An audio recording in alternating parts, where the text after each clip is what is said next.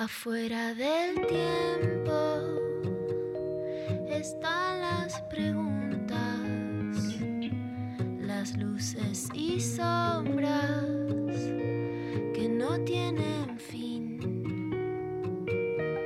Ahí en la frontera están las señales,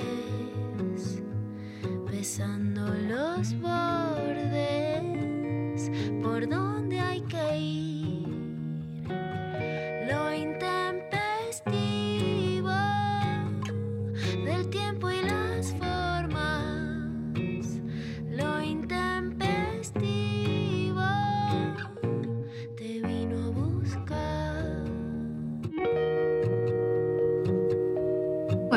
es viernes y para comenzar el programa, eh, bueno, hubo una, petición acá en, eh, de uno de los integrantes para empezar haciendo una especie de editorial, es algo que no solemos hacer, pero por respeto a mi compañero Martín Rechimusi, a.k.a. el militante del humor, me pareció que podía ser un buen gesto, eh, bueno, habilitarle estos primeros minutos para que haga su descargo.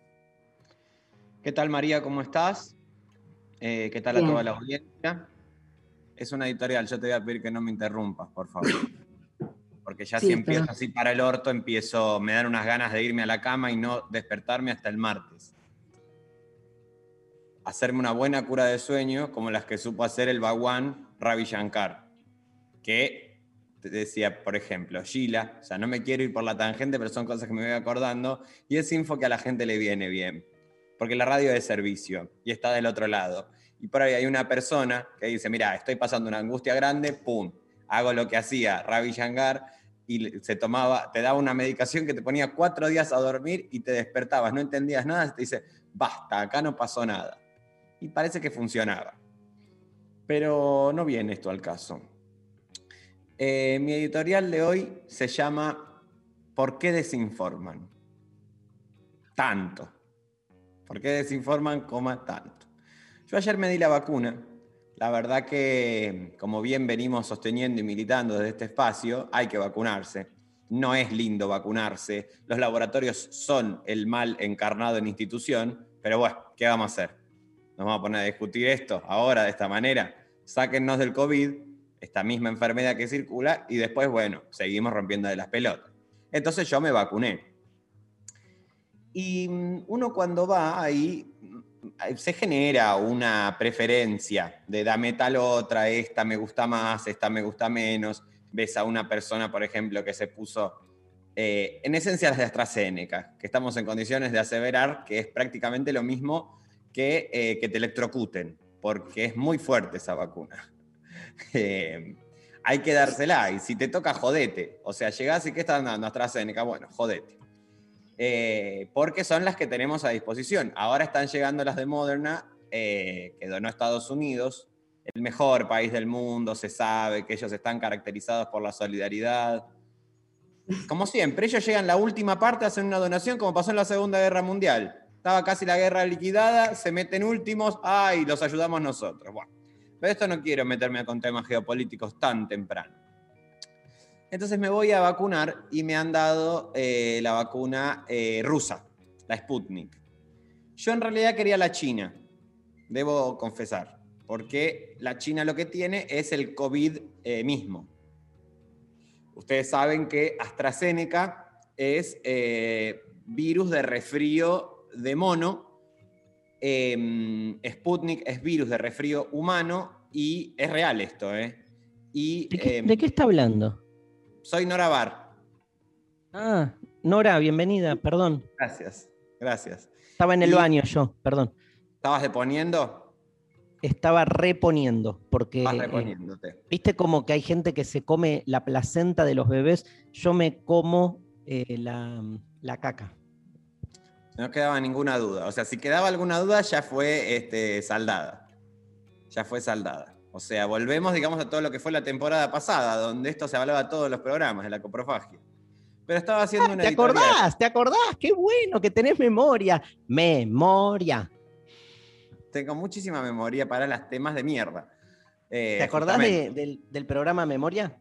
Sí, con Chiche Helblum, un gran programa. Eh, ha dado mucho al periodismo este hombre, Chiche Helblum. Así que ¿Al vaya a él. ¿Al peronismo? Al periodismo. Y al peronismo también, la verdad, porque es el único que le entrevista a Moreno hoy día y a mí me gusta un poco escucharlo. Uno dice, ¿está medio demente? Sí, pero qué lindo sería tenerlo a Moreno rompiéndole las bolas en todos los supermercados. ¡Eh, baja los precios, te cago a trompadas! La verdad que dan ganas. Uno va a comprar un serenito y sale prácticamente 1.300 pesos un serenito y ahí se pregunta, ¿dónde está Guillermo Moreno? ¿Y qué hago yo con 40 años prácticamente comprando serenito, sin tener hijes? Pero bueno, estaba contando de mi vacunación, Darío. Yo no sé si Perdón, perdón. o qué. No podíamos hablar, supuestamente Martín eh, no me deja hablar más en todo el programa. Hasta que Yo ¿Por lo qué? que- por, por contrato. Yo lo que pedí es que María se. O sea, mientras yo hablo, que a mí no me gusta que ella hable. No me gusta porque No. todo el tiempo ella mete otras agendas, se sabe que ella está operando continuamente para la derecha. Ahora es columnista de perfil, me tengo que enterar leyendo el diario. Entonces, Martín, ¿qué pasa? no se podía decir. El otro día ve una foto de en la embajada de Estados Unidos y María estaba eh, vestida de, este, de vaquera, como Patricia Sí. Bullrich igual. Con Luciana Salazar y Matilda. Y Luciana Pecker también, Y Luciana Pecker. eh, la putita golosa. Que Sí. me gustaría la semana que viene se debata si es más puta o más golosa a todo esto. ¿Se puede hacer una elección, digamos, a nivel eh, audiencia? Sophie creo Cornell dice más golosa. Sí. A mí lo que me gusta de lo que decís, que siempre son cosas como muy este, provocativas. Qué feo cuando te dicen. Soy provocativo. sí. O que te, te dicen, ay, decís siempre cosas muy inteligentes. No, eso es lo peor que te pueden decir una persona. Claro, te están diciendo pelotudo, claro. Claro. Eh, no, que es, eh, si hay alguna, a mí me gustaría encontrar como algún sentido entre gente que se llama igual, porque vos nombraste Luciana Salazar, Luciana Pecker. Para mí Sí. todas las Lucianas comparten algo, ¿entendés? Sí, totalmente. La, la mamá de María se llama Luciana, te aviso. Sí, que soy yo. Pero eh, sí, hay, hay un trazado. Bueno, claro, vos, por ejemplo, Sí, vos, Martín Rechimusi, sí, Martín Bossi, sí. Martín Lustó. Martín Lustó, claramente. Martín Lustó claramente. Sí. Martín Pescador. Sí. Me dejará eh, pasar. Martín Balsa. El, Martín Balsa, el general de- del Menemato. Martín Insaurralde. Martín Insaur. Ay, es verdad, re tenemos algo. Re.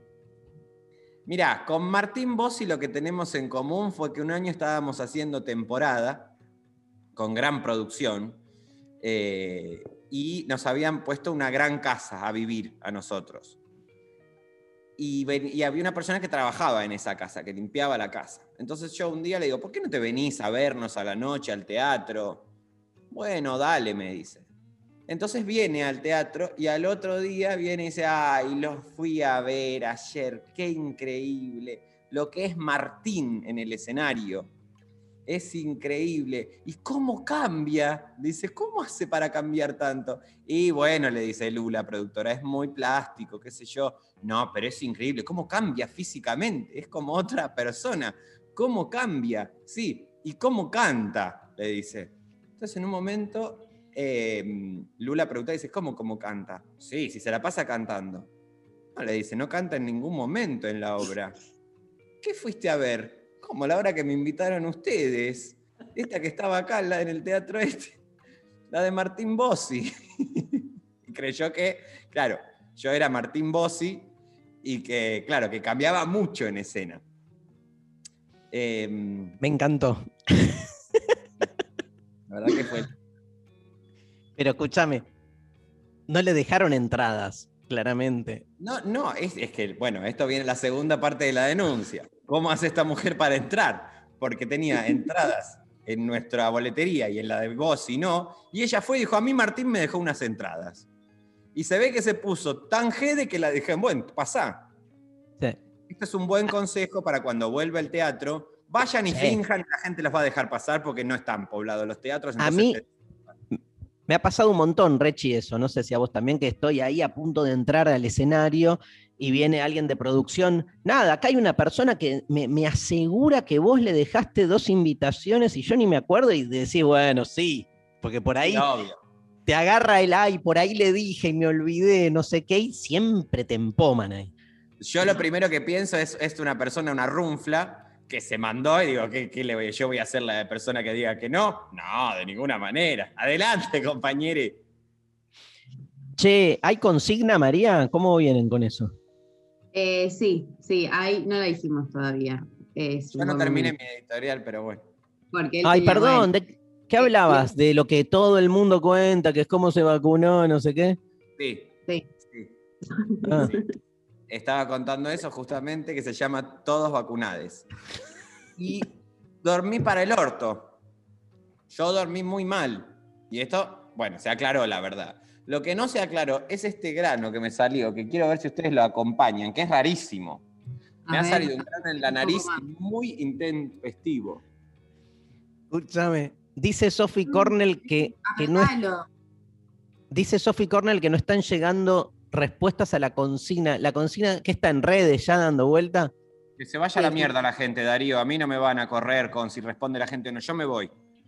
Cortemos el programa entonces. Si no Hay responde. Solo cuatro respuestas. Le pedimos a la gente, por favor, esto que se anime. Y si no, le vamos a preguntar al staff de lo intempestivo, que ahí la vemos a Lali Rombolá muy concentrada, eh, pensando cuál es el sentido de la vida. Evangelina también, que está claramente atravesada en este momento, digamos, por. ¿No? Eh, bueno, eso. No, Todos. no, completá la frase porque si no decís que Evangelina está atravesada. Nada más. Nada. Ahí está. Por la consigna. Por, claro, por la consigna. ¿Cuál es la consigna, María Stanriver? ¿Cuál es el sentido de la vida? Bueno, Contesta Martín Rechimusi. lo primero que diría es, hay que preguntar sobre la pregunta. Y lo que más ruido me hace no es la cuestión del sentido, que es algo en movimiento, ¿no? No así el concepto de la vida. ¿Por qué hay que asumir que uno tiene una vida y no muchas vidas? ¿Por qué hay que asumir que hay una existencia que es finita cuando hay una de las tantas muertes que atravesamos, que es la del cuerpo o la muerte biológica, en una época en donde sabemos que la biología no es destino? Entonces, Te amo. Te amo lo- doble. Te amo. Te amo. Te amo. amame más, amame más, Darío. Te amo. Amame, amame, amame, amame. Amámele, amámele, amame, amame. Amame, amame. Amame, Darío. Amame. Amámele. Amámele. Mámele. Bueno, entonces, continuamos con esto. No hay Eh, una, no hay una única vida. Estamos, Exacto. estabas ahí. La pregunta por el sentido de la vida supone previamente, y no me importa, dice Martín, que haya un único sentido, que está claro que es lo más fácil de cuestionar. ¿Por qué tiene que haber Claro. un único sentido? Sino él dice, ¿por qué tiene que haber una única vida? Este, ¿Cómo sería? O sea, ¿que habrían múltiples vidas posibles? Sí, completamente. Hay múltiples vidas posibles, obviamente no podemos aseverar que esto sea verdad, pero tampoco podemos aseverar que sea la vida eh, como este, sustancia o como una unidad, entonces entramos en un terreno donde cada uno eh, inscribe ahí lo que se le canta el orto, y al asumir que hay varias vidas, podemos asumir que hay varios sentidos. Y esto nos permite, de alguna manera, escaparle a un eh, destino conservador, oneroso, eh, unívoco, en donde, ah, digo, ¿no? Ligada a la idea de el sentido de la vida, aparece esto de, por ejemplo, la vocación, ¿no? Como el llamado divino, como si hubiese una unidad. Y bien sabemos que esas posturas quedan cada vez más lejos. Bueno, nos tocó vivir Claro. frente a esto, se hace lo que se puede. Claro, sería como, ¿cuál es el sentido de la vida? Respuesta, ¿de cuál vida hablamos? Porque este, parecería en el monocromatismo existencial en el que estamos arrojados que la vida tiene un único color o una única dirección. Y digo, la vida lineal biológica es una de las tantas formas de relacionarnos con la vida, digamos, ¿no? Entonces, está buenísimo ahí cómo se abren otras perspectivas. Este, y pensar entonces que hay múltiples sentidos para múltiples vidas posibles. Y a veces, te agrego, Martín, a veces la multiplicidad entra en conflicto, porque lo que puede pasar es que para un tipo de vida haya este, una- un sentido que es contradictorio con otro tipo de vida. Doy el ejemplo, no estoy hablando de abstracciones pedorras, estoy hablando de ser padre e hijo, en Hmm. mi caso. Yo como hijo le encuentro un propósito al ser hijo, como padre, porque, viste, o sea, hay, muchos seres humanos que en un momento de, digamos, de- de- del proceso te toca ser al mismo tiempo padre e hijo. A veces no caemos que es una contradicción permanente. O sea, yo con mis viejos sigo teniendo la misma relación de hijo que después con mis hijos lo tengo invertido, no sé si se entiende. O sea, yo todavía, yo a mis hijos les digo que no hagan lo que yo todavía hago con mis padres. Entiendo. Entonces, ahí tenés contradicción. Verá que. ¿Qué? ¿Te- ¿Qué te pasa esto? ahí en la casa? me, me trajeron plata. Ah, bueno, pero qué mejor. El sentido de la vida es contar plata, finalmente. ¿Qué? Sí, calculo que sí. Bueno, pero ¿qué es esto? Una estafa ilícita que estamos viendo, porque ¿quién tiene esa cantidad de efectivo hoy día? Chicos, ahora voy a dar la dirección. María, además, desde otro cuarto. No, esto ya es un vodevil. Es un, el primer Claro, el timbre no, no trajeron plata.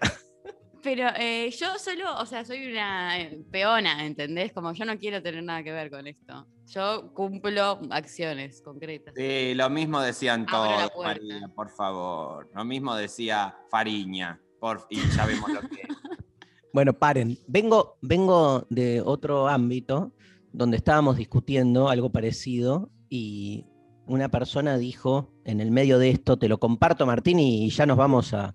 Ahora le pedimos a María que nos cuente dónde le llaman, todo y todo eso, pero este, donde después de decir, bueno, la pregunta por el sentido de la vida, que no termine em, como cooptada, porque el sentido es eh, lo que de algún modo te exigen que tenga que ser, o sea, que, no te gane el mandato, ¿no? Y esta persona, una, una chica decía, sí, sí, o sea, lo que tenemos que hacer es disfrutar, disfrutar, disfrutar, no puedo estar todo el tiempo pensando en cumplir con un propósito, sino disfrutar, quiero disfrutar.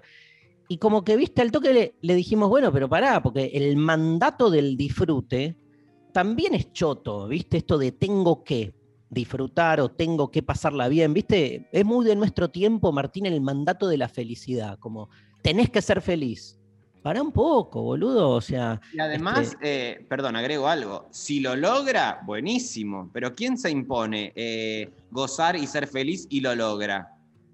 de una. ¿Dónde nos escribe la gente, María? La gente nos escribe al 11 39 39 88 88 y a través de arroba intempestivo en redes sociales y eh, nos mandan sus audios también a través de WhatsApp eh, diciéndonos el sentido de la vida o diciéndonos, ay, qué lindos que son haciendo el programa. Y cosas así también más vale. eso, que nos den fuerza. Yo me acabo de vacunar, me duele la espalda, me salió un grano. Por favor, ¿Cómo te fue con la obra presencial? hermosa estuvo, hermosa, hermosa, hermosa. Qué Eh, lindo. sí, hicimos, eh, además, Tres, tres funciones hiciste seguidas. hicimos tres funciones al hilo y fue una locura porque mm, hicimos, eh, bueno, tres seguidas a las 5 de la tarde, pero todas como con una continuidad de algo que venía pasando, ¿no? Qué sé yo, el festejo de Argentina, yo vivo justamente Claro. acá, en donde pasó todo el bardo, y a mí si hay algo que me gusta, a mí me- el fútbol me parece una verga absoluta, como bien sabemos, pero Sí. cuando hay un sentir popular, así sea de básquet, de campeonato de pastel de papa, yo voy a estar ahí porque me- no, no me- no hay situación que me produzca más eh, volumen eh, amoroso. Entonces, estaba, estuve ahí como hasta las 4 de la mañana rompiendo las pelotas. Em, y todas esas rupturas, todos esos momentitos como de estar pasado, el grito, como la locurilla, eh, el dormir poco, el escabiarse, el- la droga y demás, nos llevó a que las funciones empiecen a parecerse más a ese espíritu que evocamos, un espíritu como es el de Ordapilleta, tan eh, también tensionado, roto, este, intenso, ponzoñoso, profundo, escorpiano, digo, ¿no? Un montón de sinónimos que... que- que Amo tratan- ponzoñoso. Amo que sea sinónimo ponzoñoso y escorpiano. Eh, aguante Scorpio. ¿Ves? ¿Ves cómo son? Son ponzoñosos. Eh, no le importa nada y dice, ¡eh, aguante Scorpio! Ni escuchó todo lo que dijo. Ni escuchó. Lo mismo nos hizo con Paul Diver. Pero Sí. bueno, yo no quiero volver a ese tema. Bueno, así que las funciones soñadas salieron. ¿Vos cuándo volvés a unas presenciales, Darío? Dejate de joder, por favor. Sí, no sé, estoy medio como con... Estoy más metiéndome para adentro. Estoy en una etapa zen. Pero haces igual eh, clases, streaming, haces. Sí, pero streaming es este. Es Sí, igual a- agosto me tomo el mes, ¿eh? ¿Entero? Sí. Me gusta. Hago radio, obvio, pero no voy a dar curso, voy a parar un poco. Estoy en una búsqueda introspectiva Hay que de, parar un poco. del abismo que me constituye. ¿Alguna certeza encontraste? Encontré un, un sertal. Un Sertal, que es buenísimo. A, a mí me gusta más el omeprazol porque lo que tiene es que dicen que protege, pero si vos estás mal del estómago, también tómate un omeprazol, porque es bueno. ¿Qué pensás de la grieta entre sertal y buscapina? Bueno, esto es una grieta que no queda clara nunca. Lo que pasa es que la buscapina hay una que viene con ibuprofeno. Entonces, esta te resuelve todo, a diferencia del Sertal que dice, no, no, te trata más de especialista el estómago nada más. No, mira, a mí me duele el estómago y la cabeza. Claro. Entonces elijo Pero buscapina forte. Me encanta.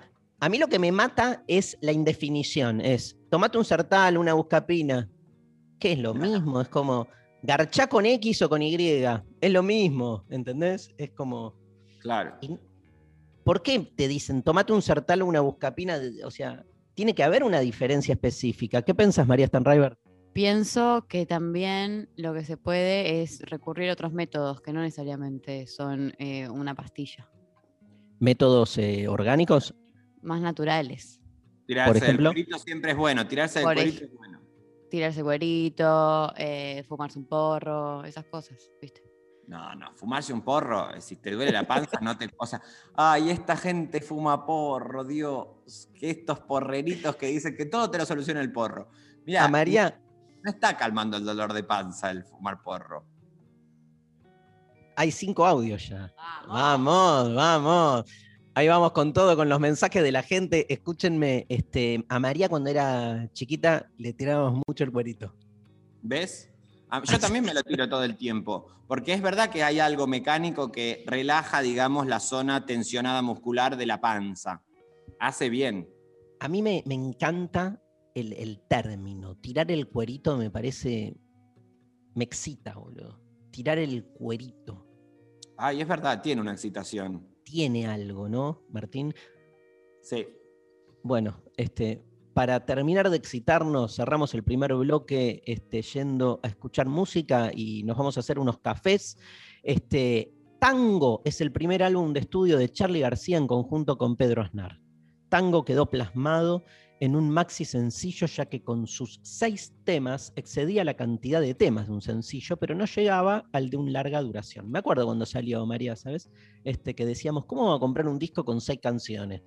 Pero Claro. todavía comprábamos discos y eso, ¿no? Fue grabado en diciembre del 85.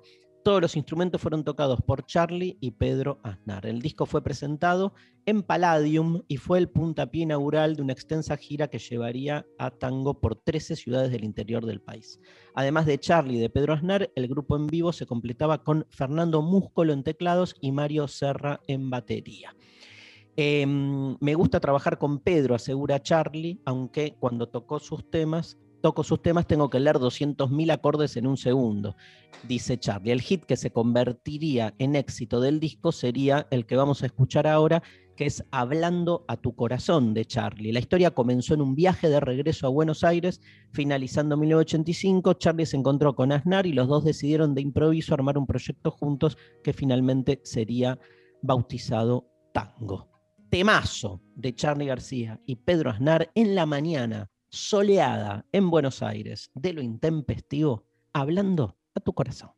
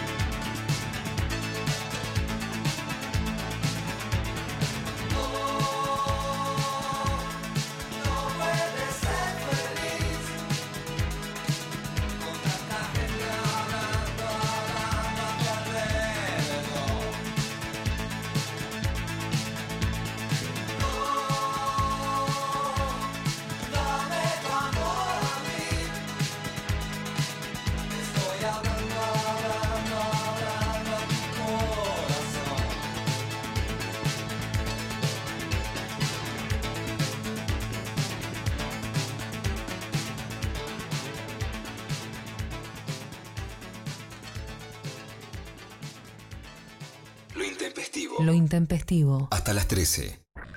Estamos en Facebook. Nacional Rock 937. Una palabra para definirlo. Audio. Un concepto sonoro.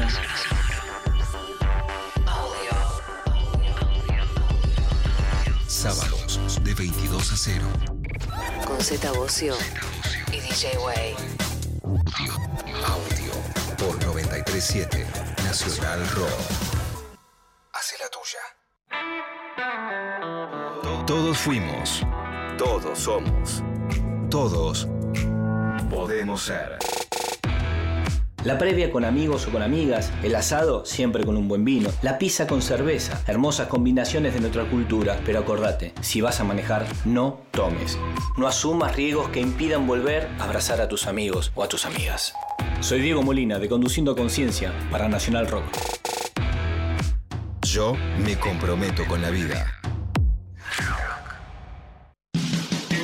La música tiene su lugar de privilegio. Figuración. Bienvenidos sean todos los géneros. Figuración.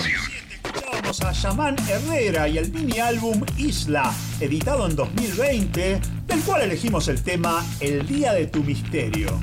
Figuración. Sábados de 12 a 14. Con Alfredo Rosso y Albina Cabrera. Así es, la edición eh, número 39 de las icónicas y ya históricas sesiones de Visa Rap tuvieron como colaboración a Figuración una rapera. por 937 Nacional Rock. Hace la tuya. WhatsApp 11 39 39 88 88. Nacional Rock. Mensajes Al 11 39 39 88 88.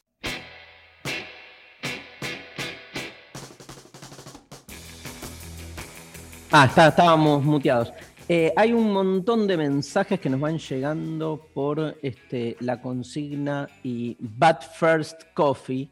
Este, 1084 en Twitter nos dice exactamente a dónde vamos, no necesitamos sentido. Em, Tremendo, ¿no? Tremendo. No necesitamos sentido. Corta. No hace falta. Algo así, ¿no? Sería. Como. No, a dónde vamos como si igual nos vamos si a morir. Claro, no, no hace falta Eh. buscarle eso.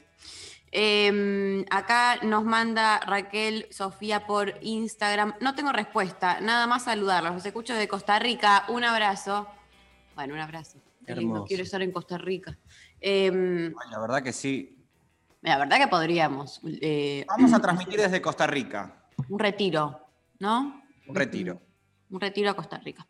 Eh, acá nos mandan por eh, WhatsApp. Hola, mi nombre es Ezequiel. Y en cuanto a la consigna de hoy, ¿cuál es el sentido de la vida? Yo creo que la vida no tiene un sentido ni propósito. Creo que nosotros mismos lo buscamos para dar una razón a nuestra existencia. Es como un fármaco, ¿no? Yo Como- soy de este team, ¿eh? Sí. Pero es como siendo consciente de que no hay un sentido y de que es una búsqueda que nosotros realizamos para estar más tranquilo, se produce una paradoja, que es que sabemos que ese sentido en el que tenemos que creer es algo creado, es algo ¿no? de algún modo hecho. Entonces, ¿hasta qué punto nos entregamos abiertamente a esa fe? Evidentemente no. Y ese, esa falta de entrega a mí me parece que es como la, la- digamos, lo que nos, lo que nos permite seguir siendo libres. O sea, por suerte no nos entregamos completamente. Este, eh, como Nietzsche cuando explica la muerte de Dios, este, hace un poco este juego con, con las palabras. Creamos un Dios para encontrarle un sentido a las cosas, pero como sabemos que es una creación nuestra, no terminás de creer 100% en él.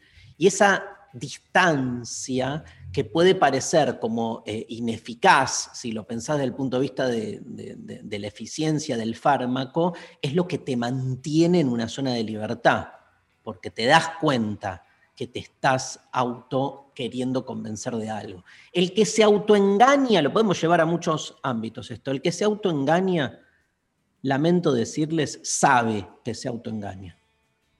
Y ese, ese es un espacio, ¿no? Son unos metros que te dejan todavía en control de vos mismo. Cuando ya no sabés que te autoengañas, no es autoengaño, porque ya está, digamos, si te autoengañaste pero no te das cuenta, estás tomado por aquello que en su momento por ahí te dabas cuenta que era un proceso, pero nada, te tomó. Eh, no existe el autoengaño en el que uno no se da cuenta de que está siendo autoengañado. Porque si no te das cuenta, no es autoengaño, es la verdad. Ya está. Te tomó esa, esa realidad. ¡Pum! Para arriba el viernes. ¡Dale! Yo creo, se desprende un poco en mí o ha rebotado lo que decías, Darío, pensándolo en términos de hay que hacerse la pregunta para abandonarla. Como que es, neces- es necesaria, o sea, porque atravesás esa pregunta. En un o sea, bueno, hay gente que vive su vida eh, nada, sin hacerse ninguna clase de pregunta y que envidia, por un lado, también. Eh, pero después cuando uno sale, qué sé yo, cuando se enfrentan esas preguntas tan onerosas, se sabe que funcionan más como un faro, como un problema, o como una nebulosa ahí donde se habita, pero que no hay una respuesta clara y, y unívoca, y que también muchas veces la neurosis sobre la pregunta del sentido de la vida es lo que te impide eh, encontrar algo, un punto más directo con el goce o esto que, que hablábamos antes, ¿no? Sí, sí, totalmente. Martín, mira el mensaje que llegó. Ah, no, no, no, a ver, ya me, la, ya Lo me lo que- voy a venir. Lo que me faltó Rechimusi el viernes pasado, por favor, lo amo. Y amo saliendo que es eléctrica. Te amo yo también. Eh, falté porque era feriado yo la semana pasada. Sí, Bueno, que Ah. está bien, está por contrato. Entonces que se, que se pelee con la independencia, Muy que bien, también es un sentido de la vida, pelearse con la independencia. sos muy sabio, Martín. La verdad que sí, María. ¿Vos cómo estás a todo esto? Porque alguien te pregunta, vos, María, cada tanto, ¿cómo estás? Nadie, ¿sabes que nadie me pregunta? Por suerte hago ya- terapia, pero Yo ya nadie me la veo venir. vos me vas a tener que, ya me veo yéndote ahí a que me eh, amamantes un poco. Soy tu mamá tiempo. para algo. Por algo sos mi mamá.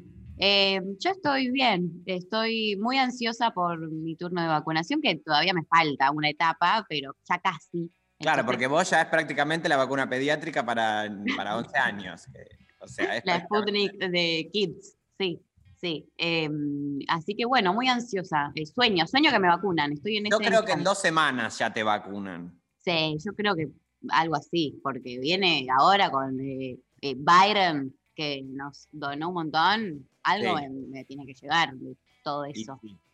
Y sí. Yo quiero esas, ¿eh? Igual. Si no son ¿Cuál las de? Byron, no quiero. Vos querés la. Viene la morna, no viene la Pfizer. La morna. Puede ser, o sea, yo con que vengan de allá, viste, como que ya le da una legitimidad que no es lo mismo que si me la mandan de Oriente. No, yo es la que más quiero, la de Oriente. Y basta de estigmatizar a los pueblos orientales. No, no, es, es- es un chiste, gente. ¿eh? Yo, no, fuera de joda, estoy eh, feliz de lo que venga y no tengo ningún tipo de, de tendencia por nada, pero bueno, Si pueden, pueden darte a vos. que- que si sos- podemos charlarlo. si te dan a elegir, si me das a elegir. Un poco igual quiero a una que me haga verga para sentir algo, ¿viste? Últimamente no siento muchas cosas. Entonces tengo ganas de que me metan quizás la trasera, algo que me deje del orto. María, o sea, todo lo que acabas de decir, la verdad, si vos estás en un diván terapéutico, yo quiero una que me haga verga para sentir algo, que me metan. La verdad, María, es muy fuerte esto que vos estás eh, sosteniendo. Bueno, pero yo, este, no sé, o sea, a mí no me preguntan cómo estoy, ¿viste? Pero, y viste, o sea, y cuando Y te así hacen la estoy. pregunta, aparece otra María. Aparece otra María. Eh, una Scorpio tiene esa, esa, tiene un lugar acá, un lugar del otro en el otro extremo, y bueno. Perdón, que- mirá la cara de Evangelina que no entiende qué estamos haciendo. O Pero sea, Evangelina, viene, no, pero viene de hacer los programas normales con la Pecker, ¿viste? Ah, no. No, claro. no, los estoy bueno. siguiendo, los estoy siguiendo atentamente. Vamos. Evangelina, me encanta atrás tu mueble todas las, las cositas que tenés atrás. ¿Qué es Ah, eso? ¿viste? Como un pesebre viviente que tenés ahí atrás. No, no, es una casita. Son recuerditos que fuiste buscando. A, ver, Eh, claro. Ay, esa casita ¿dónde la compraste, Evan? No, no, no, no, para, para. El tema es que yo ya estoy grande y este, mm, hubo que desarmar casa familiar, entonces, viste, Ah. te quedan algunas cositas. Van quedando cosas de gente que ya o no sea, está en tenés este tus plano. recuerditos más otros Claro. recuerditos, claro, Claro. hablando del sentido de la vida, el sentido de los recuerditos. El sentido de los recuerditos. Me gusta pensar la vida como un conjunto de recuerditos, ¿no? Como de, de cosas que uno va eh, como sumando y recuerdos que van haciendo de un gran todo. Exacto. Otra opción. En definitiva, todo lo resuelve el populismo, que construye un sentido tomando un significante que se vacía de sí mismo, de su sentido primario, y aglutina a todas las demás cosas. Me encanta. Audios. A ver. Buen día, Rechi. Buen día, Darío, María. Buen día, Intempes. Los recontra extraño, por eso estoy re emocionada. Porque empecé a trabajar presencial y ya no puedo escucharlos. O No vayas más. cosas, pero no puedo participar. Eh, ya lo conté en otros programas. Luciana me dijo, lo puedes escuchar en podcast. No es lo mismo, porque estoy en el vivo y voy escribiendo boludeces. Me encanta. Eh, voy al hueso. El sentido de la vida es no trabajar ocho horas en una oficina y responder al mandato del goce. Yo prefiero responder a ese mandato. El otro mandato es una verga, chicos. Prefiero eh, exigirme gozar. Así estamos, país. Así estamos, país. Si están las cosas, Y país. aparte, que las hemos contado. el otro sentido es una verga, ¿no? Y por otro lado dice, yo solo quiero gozar. Es, es interesante. Bueno, Hoy ven, estamos Hoy así. aparece mucho esto, el goce, la verga. Es un programa muy falocéntrico este. Llegó un mensaje que dice, me pasa lo mismo que a María, quiero que me hagan verga. Bueno, Bueno, ya empieza, o sea, ¿ves? Sí, Se abre no. un poquito la puerta y ya salen todos con la chota en la mano, con... ¿Y dónde están las vulvaginas cuando se las precisa? Bueno, no, no están en, en la hegemonía, no están. Le mandamos un beso igual a la oyente que tuvo A que ver, volver. Sí, sí. Otro audio, Lali. No vaya más a los presenciales, que empieza a faltar la gente, ¿qué te va? Ya está. Buen día, intempestives. Feliz viernes de sol. El sentido de la vida es ser feliz todos los días. Es el único sentido. No creo que tenga ningún sentido. Y cagarse la vida día a día por algo, no sé, a futuro, todos los días estar en una pesadumbre o en una cosa de sufrimiento, apostando algo a futuro por algún sentido, qué sé yo, el que uno le quiera dar, el que uno le quiera dar, pero no creo que haya ningún ordenamiento celestial que nos haga eh, ordenar hacia ningún lado. Les mando un abrazo. Amo el desparpajo, ¿viste? O sea, eso, el modo en que va pensando y va diciendo, no hay, loco, no hay órdenes No anda bien la gente, ¿eh? No, no anda bien la gente en general.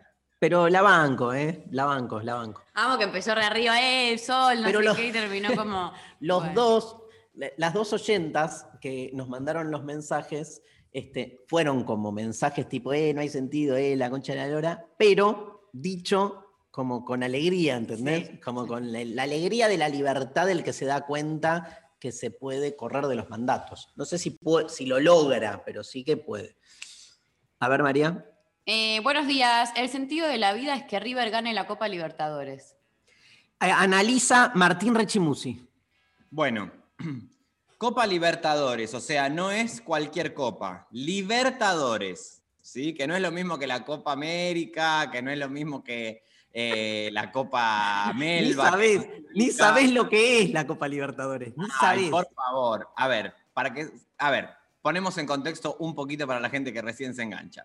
Copa Libertadores es el eh, torneo que diseñaron Artigas, Belgrano y San Martín. Bueno, Muy bien. ellos dijeron, eh, ya que escribimos a los pueblos rioplatenses en la matriz burguesa, porque en última instancia digamos también que fue un poco eso, Darío, yo lo lamento mucho, pero un poco también es eso, porque suponernos independientes, ¿de qué? Independientes del rey, bueno, pero después vienen otras dependencias, ¿no? Eh, ellos dijeron, bueno, vamos a hacer esto, pero también les vamos a dar una buena copa, la Copa Libertadores. Entonces, en la Copa Libertadores lo que hay es, hay 300 equipos, ¿sí? Que participan. Ellos Sí, dijeron sí. 300, ni uno más ni uno menos. Como los espartanos. Ex- eh, bueno, basado en los espartanos, ellos dijeron tiene que haber 300 equipos. Pueden ser equipos de 5, de 10, de 20, a nosotros no nos interesa, eso va a ser decisión de cada equipo. ¿Sí? Y en la Copa Libertadores es un juego que se hace a nivel, digamos, mundial, a ver, para poner, para simplificar, en donde hay, eh, ahí se someten los jugadores de cada equipo a distintas pruebas que ellos no saben. Obviamente empiezan jugando con pelotas, pero después, en un momento, por ejemplo, bien se sabe que en ese juego se empiezan a sumar pelotas cada cinco minutos. Empiezan jugando la pelota, una nueva pelota. Como un pelotero.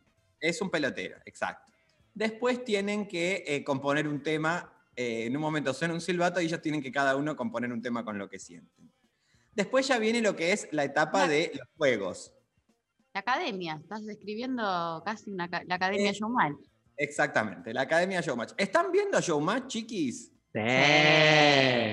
Ah, bueno, son las únicas personas porque en rating no, no lo ve nadie. Todo el rating que tiene es eh, este televisor, básicamente. Ayer me fui a cenar con mi amiga Luciana Pecker y cuando volví, María estaba, ¿Estaba viendo más putita o más golosa? Perdón, ¿estaba más putita o más golosa en la cena? Más putita. ¿Ves? Ahí está. Y, y vi- volví. vino, claro, me- eh, fuimos a cenar acá cerca de, de mi casa y me acompañó acá a casa y estaba María viendo Showmatch en delay, digamos. Claro, porque era, ya había, como que lo retrasé, lo puse desde el principio, yo no voy a poner, eh, o sea, lo quiero ver desde el principio. Entonces lo retrasé y lo puse desde el inicio. Y el momento, quiero contarte esto, el momento más interesante de ayer, que es que a las dos jefas de coach le hicieron un, Una sorpresa. una sorpresa donde las hijas empezaron a bailar. María agarró el control y dijo, no me interesa todo este momento emotivo, quiero ver solamente a las competidores bailar. Y adelanté, porque yo no me voy a poner... Un horror. No me voy a poner eh, a llorar, porque me había empezado a emocionar. Y dije, yo no me puedo estar emocionando con esto. Entonces anulé ese sentimiento, adelanté fast forward y fui hasta el siguiente competidor que bailaba, porque para eso está el programa, no para que yo eh, me ponga a llorar con las hijas de las coach que bailan. Exacto. ¿Sabes quién falta en ese certamen? Claramente, Nacha Guevara. Falta Nacho Guevara. Falta Guevara en el, el jurado es una porquería este año, la verdad hay que decirlo. Es una Sí. porquería. Falta Moria. Me gustaría que vuelva un Pachano. Ellos ya Oh. están vacunados, que vuelvan porque ellos son los que saben llevar adelante el show. Estos que. Un polino. Pampita ya re fue también. No me interesa. Pampita que está con, eh, tiene eh, fecha eh, para que nazca la nena en, en tres días y sigue yendo. Bueno, ella es muy pesada, esta mujer, que se quede en la casa. Y, Y a una chica le, le pusieron 10, 10, 10 ayer. Mira, ¿A quién? A Julieta Calvo. Bueno, ella eh, viene de la comedia musical, es muy Es buena. talentosa. Es buena. Es buena, es buena.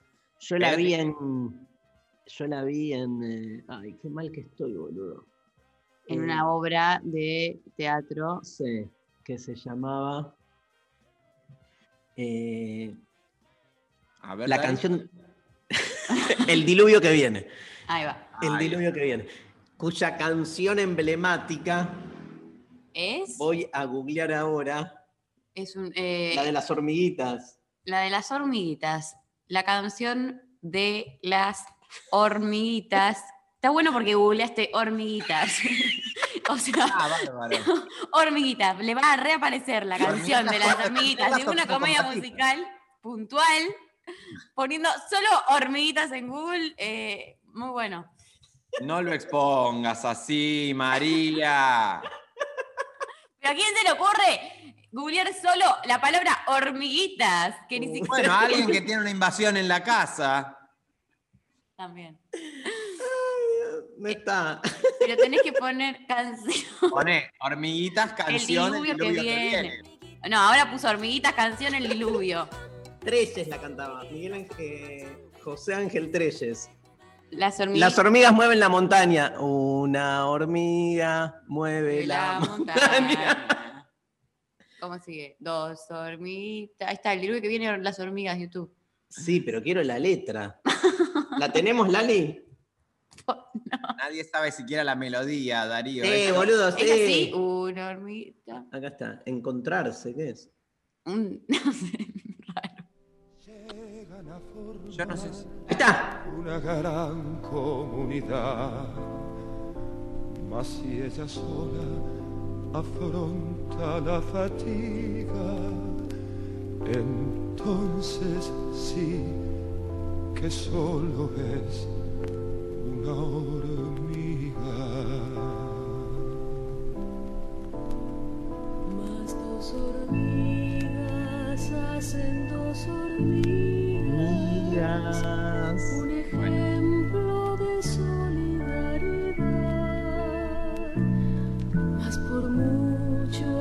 Aguanta, Martín, aguanta. Mira, esto lo estoy podrían sintiendo. empujar, pero sí que al llamar a sus otras compañeras, dándose maña, mueven la montaña. Qué belleza. Qué ¿para qué queremos mover una montaña?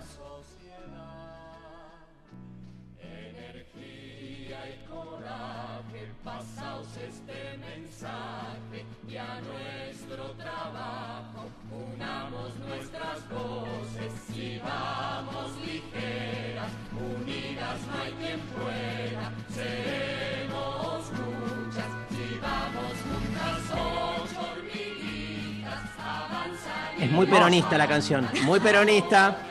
Ahí viene la mejor parte. Sí.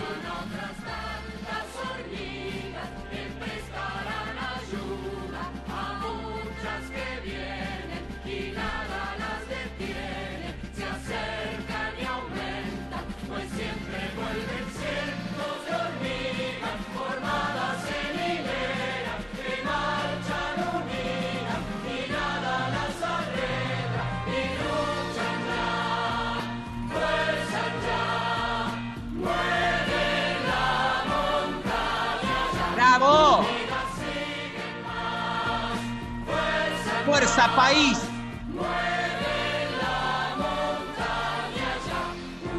Unidas sí. ¿Le gusta, Martín? Me encanta. Déjamela, déjamela que me estoy inspirado. Sancor, dice Evangelina. Todo el país a comprar manteca.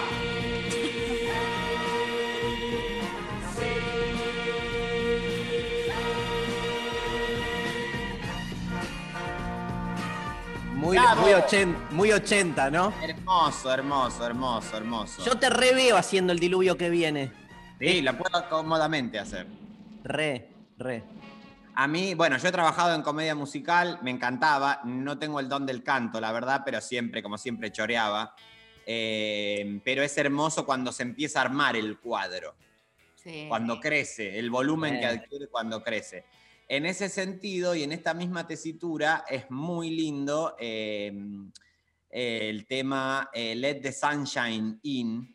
Sí. Eh, Deja que entre. eh, Deja que entre el sol. Que que entre el el sol. sol. Eh, Podemos escucharla, por favor. Ahora escuchemos. Lali, Lali, Lali, Lali. Let's the sunshine. Hay una versión en español que la hace Susan Ferrer, que lo da todo, que en un momento vos decís, a esta mujer se le van a explotar lo- eh, la cabeza porque grita tanto, Pero ¿por qué Susan y no Susana? porque ella se puso Susan. Bien. Ella es Susan Ferrer. Eh, y Susan Ferrer es la, es la que cantó la versión argentina de No ti magique. Ah. Claro. Estás tirando una data. Mirá la data que tiene Martín. Y además, eh, te voy a contar, oh, ya que hablemos como si no hubiese un mañana. Vos sabés que Susan Ferrer era la cover de eh, Valeria Lynch, me parece que en La Mujer Araña. Mira. Eh, y- Chupa un huevo, Martín. no, pero pará, porque ahora viene el dato jugoso. Y ¿Qué es la comedia mujer musical- araña? Una comedia musical, supongo, no sé. Sí. ¿El beso de la mujer araña? Sí. A ver, para que voy a googlear bien cómo se llamaba, porque capaz estoy errando en algún dato, pero el chisme que voy a contar eh, es muy interesante. El beso de la mujer araña. Sonando, a ver.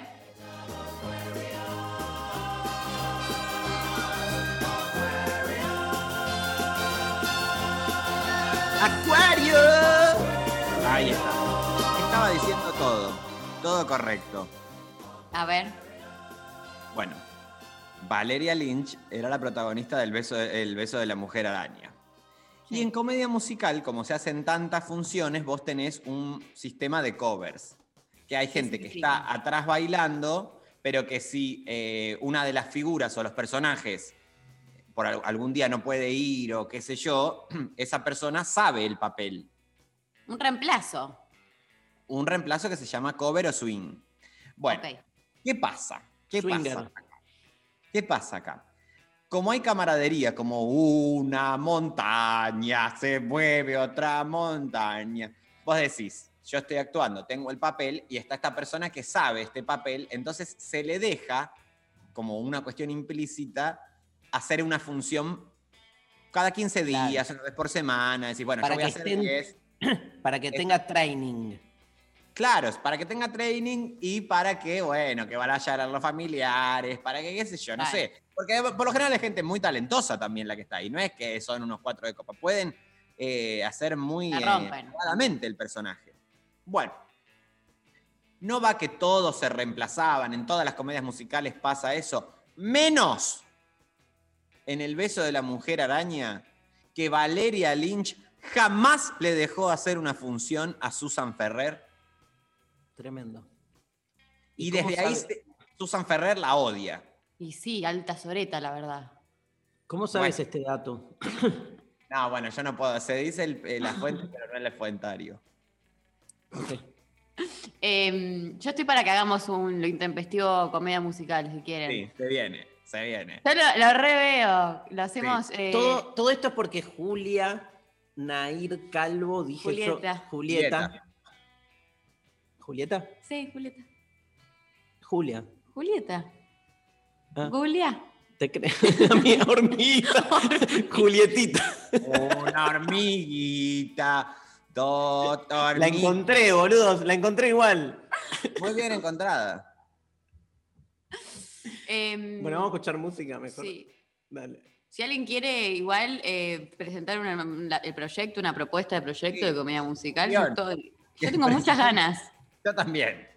Que Bueno. presenten guion eh, con partituras. Bueno, la, la dirección musical la hace Gerardo Gardelín, que es el, el número uno de comedia musical que hace todas las cosas.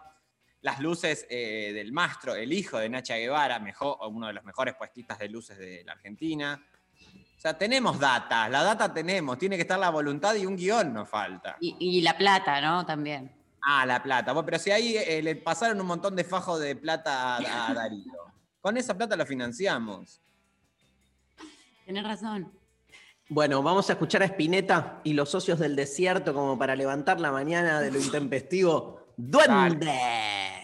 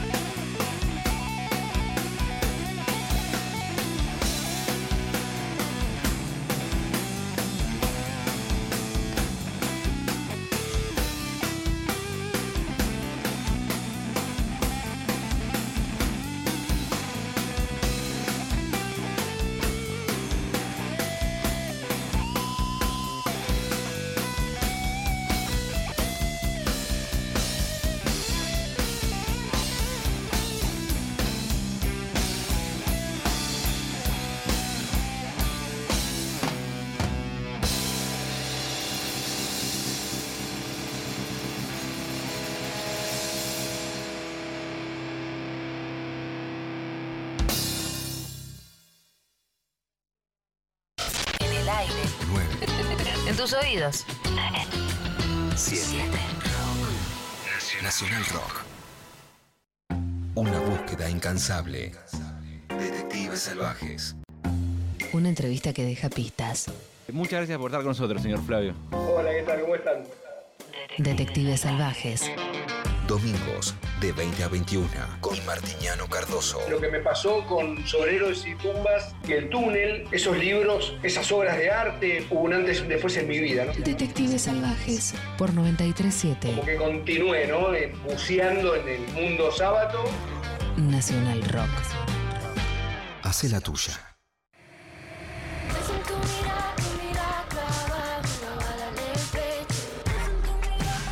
Hay músicas alejabas de mí. Se confluyen. Voy para otro lado, no estoy equivocado. Están bailando, soy el campeón. Es en rock. Nacional Rock. De 11 a 13. Lo intempestivo. Nacional Rock. Bueno, eh, están llegando un montón de mensajes, de audios. Escuchamos algunos, por favor. Hola Intempestives, acá Inés. Eh, estoy tentada con, con Rachimusi. Bueno, Bueno. eh, tengo una amiga Em. que, que siempre está hablando de lo que se trata la vida, ¿no? Como que cualquier cosa que la atraviesa en el momento circunstancial, para ella de eso se trata la vida y entra como en un mambo ahí re obsesivo. Y, siempre está intentando enseñar, ¿viste? Dar cátedra. Bueno, cuestión que una vez se había copado mucho con el boxeo. Ella es baterista, nada que ver. Se copó un montón con el boxeo. Le duró dos meses. Y cuestión que estábamos cenando con unas amigas y se puso a filosofar como siempre y de repente dice, chicas, es que yo llego a la conclusión de que la vida se trata de la amistad y el boxeo. Bueno, nada, me pareció espectacular. O sea, le hacemos bullying hasta el día de hoy. Nos, la- nos le empezamos a reír en la cara, pobre piba. Le bajamos tipo de un ondazo toda su fantasía. Nada, es buenísimo. Eh, la vida no tiene sentido. Los quiero, gracias. Me encanta. Me, me encanta porque un poco se puede traducir en que cada uno como que le va dando un sentido de la vida en cada momento de su vida, como esta chica que hizo boxeo dos meses y en ese momento le parecía que era el sentido de la vida el boxeo, pero dos Claro. meses después eh, cambia a otro, no sé, empezaste a hacer unas clases de twerk y, el, y, y tu vida es, el sentido es el tuerqueo, puede pasar. Exacto. Ah, Me Bien. encantaría, eh, a mí yo estoy buscando a alguien que dé clases de twerk, porque no estoy Ah. logrando dar con eso. Re quiero hacer y no consigo. Bueno, ¿querés que busque? Y Pero tiene que ser por hacemos. mi barrio. Mientras ustedes charlan de estas cosas importantes, le pido un otro audio a, a Lali, pero mientras te dejo una tarea, Martín Rechimusi, eh, porque hay efemérides hoy y yo Sí. te voy a ir tirando y te voy a dar este timing, que es este, el audio para que prepares. Eh, nace en 1948 en la ciudad bonaerense de 9 de julio la actriz y cantante Cecilia Roseto. Te la dejo, te la dejo para después del audio. Audio, Lali. Hola compañeros de las mañanas. Eh, no, no creo que nadie tenga la posta de, de saber cuál es el sentido de la vida. Eh, me parece que es como estar esperando un tren que en algún momento irremediablemente va a pasar. Y mientras tanto, si llueve, buscas un techo si no te gusta mojarte. Y si te gusta la lluvia, salís a mojarte. Eh, igual es medio pedorra la, la- la metáfora porque a lo mejor no te gusta mojarte y no tenés el techo. O sea, creo que también depende de las circunstancias. Todo es azaroso. Eh, qué linda palabra azaroso porque me hace acordar al perfume de los azares. Un beso. ¡Te amo! Hermoso. Como si hubiese comodín de algo, te lo daba. No puedo creer, no puedo creer el ida y vuelta, ¿viste? Se tira unas metáforas que parecían como rimbombantes y después es una pedorra. Mi propia metáfora. Gracias, ¿eh? Genia. Genia, genia, genia, genia. Martín Rechimusi, Cecilia Sí. Roseto. Bueno, Cecilia Roseto, eh, actriz, cantante, vedette argentina, que el mundo, digamos, la conoce eh, por dos Obvio. razones básicas. A ver. La primera de ellas es cuando en la mesa de Mirta, Mirta Sí, le dice, Me acuerdo de eso. le dice, Cecilia, Mirta no paraba de invitarla y eh, Cecilia siempre le incluía la agenda, obviamente que le correspondía, de, de su, de su ideología, de su espíritu, de su militancia. Ah. Y Cecilia Roseto, además, eh, su pareja es desaparecido, creo, ¿no? Tenían una relación, sí, no sé si la Tenía pareja. vínculo, no sé si era la pareja, pero, o sea, era un tema que obviamente le tocaba, además de en su militancia y en lo afectivo y en lo político y en lo ideológico, en lo personal. Y todo el tiempo Mirta la chuseaba con eh, las típicas eh, mirteadas de que, bueno, no fue una dictadura, fue un, fue un partido No, de golf. Pero No además le dijo, Rechi, además le dijo, si no fueras tan zurda te iría mejor. Creo que le dijo exacto, ella le dijo, ¿sabes qué pasa, Cecilia? Vos ya cansás con esto, sos muy de izquierda, estás muy politizada. La izquierda ya fue. Le dice, ya fue la izquierda. Y ella le dice, perdón, para mí no fue. No, pero todo ese tema del comunismo, de los todo eso ya fue, le dice. Eh, y bueno, obviamente ella pasó a la historia como eh, con esa cara que le hace de. Este, ella no se le va, o sea, no es la que se. La, la gente se confunde, la gente confunde mucho con eh, No necesito de vos, Silvana Suárez. Este es Ah. otro momento.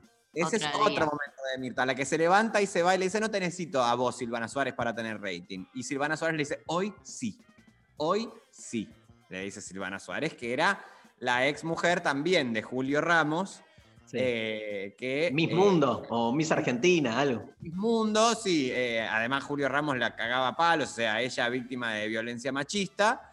Y Mirta, como siempre, bueno, acá no pasó nada, déjate de joder, o sea, siempre esa línea manejando. Y la Y otra, perdón, dijiste que la conocemos a Cecilia Roseto por dos cuestiones. por la, eh, eh, el personaje que ella hace en Esperando la carroza, que es la mamá del chiquito que la deja cuidando a Mamá Ah, Cora. Cierto, cierto. Que ella está toda, que es obvio que vuelve recont que ay, que se murió, le empieza a se quiere a coger la señora, Celia Roseto, se ve que le sale un filito y le la mete a la mamá Cora, le dice, ven y cuida a este chico. Y ella se va, es un ratito, y se perfuma toda, se va toda emperifollada Genio. y vuelve relajadísima. Una actuación impecable porque ella actúa que vuelve garchada. Y Claro. actúa, ay, hola, mamá Cora. Ella va, se va toda así y después cuando vuelve, hola, gracias, ay, no hay problema. Y el nene también ese, ¿dónde está el Estado? Porque ese nene no podía estar a cargo de esa vieja que cualquier cosa le. Le daba de comer. ¿Dónde no, están los trabajadores sociales? ¿Dónde está mi madre, trabajadora social, a meterse a, a sacarle el hijo a, este, al, al descuida- a la descuidada mamá Cora? Martín, ¿tu mamá es trabajadora social? Sí. Ay, somos hermanos. La de María también. Mi mamá también. A ver, Este tema, o sea, chicos, ustedes como que hacen resetean todas las semanas, o sea, es como que vuelven a cero. Pensé que era psicóloga. Nos olvidamos. No, dijo mil veces que no. ¿Me lees un mensaje, María? Eh, mi sentido de la vida, dicen por WhatsApp, aprender a vivir con mi soledad y dejar de enamorarme de los que no me aman. Bueno, pero siempre te enamoras de los que no te aman. Es como. Hay gente que se enamora de gente que la ama. Eso no es amor, Se María. miente, no es se miente hasta que se sabe la verdad. Te tiro para que vayas este, preparando el próximo, Martín. Sí. Un 16 de julio del 2011, no digas nada, ¿eh? Nada, nada. Guardátelo para preparar. Muere Ante Garmaz. Ok. Audio, Lali. ¿Qué, pre- qué pregunta? Eh, yo vivo la vida sin la necesidad de encontrarle un sentido. Me peleo con esa cuestión de que hay que encontrarle un sentido. Porque me parece que te distrae de la acá, de la hora del presente y del conectarte con, con lo que sea que está a tu alrededor. O el sentido de la vida es comer, creo, también. ¿No? Me encanta lo de la distracción, ¿no? Sí. Es cierto. Le pones demasiado en encontrar ese ideal y te distraes de, te distraes de, de- de la carroña de la vida, digo, en definitiva, no es que hay algo Y comer, bueno, comer es cagar. Comer es cagar.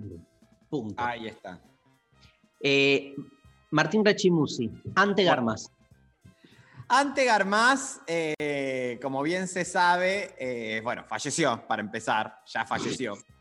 Eh, y lo primero que voy a decir de Ante Garmaz es que les recomiendo que pongan en YouTube, por ejemplo, en el método YouTube, un recopilado. Ponen simplemente compilado Ante Garmaz puteadas y salen un montón. A ver, por favor, eh, a ver si se puede escuchar a- a- eh, al aire. Lali, por favor. Ponen eh, compilado de Ante Garmaz puteadas. ¿Quién fue Ante Garmaz? Bueno, para empezar, un hombre de Croacia. Uno se pregunta cómo llegan a la Argentina desde el 28. Bueno, en alguna ola inmigratoria se subió un barco, los padres, algún fardo hubo y se vino. Bueno, modelo, actor, diseñador y conductor televisivo nacionalizado en Argentina, que la mejor etapa de él es cuando él ya está hecho un viejo loco, loco, loco, loco, y va a los programas y no se entiende nada lo que quiere decir. Eh, por ejemplo, en el programa, en Sábado Bus lo invitan, otro buen video. Todo esto eh, que yo hago se llama investigaciones drogado. Ah, ah, ahí, ahí tenés la. Pará, pará. Están las puteadas, a ver. Veamos este momento con la voz de Juan Carlos Aguirre. Urco. Juliado. Urco. Una flor de poronga, sí. Eh, del grupo que pertenece a la concha. Volverá oportunamente. Y se va la puta que lo parió. La culiada, digo, la, la licenciada Rita Lehmann. La quiere culiar Sergio Esquilarri y todos los demás. Culiada, puta. Culiada. Sí, de ayudarle a bajarle la bombacha, nene. Limpiarle el pulverizo. Sí, nena, te calla la boca, hija de puta. La señora de Pérez y sus hijas comunican al público y al clero que han montado un taller de chupapijas en la calle Santiago del Estero. Eso, date vuelta que te la meten. Ahí está, las tres juntas. Date vuelta. Date vuelta. Bien, ¿Pero qué era esto, Martín, por No, favor? nada, no sé quién es, no sé qué estamos escuchando, no, entiendo No, nada de nada. Pará, María, pará, porque esto no, o sea, vos pensás, ustedes como la generación millennial, eh, subestiman tanto a lo que es mundo mediático.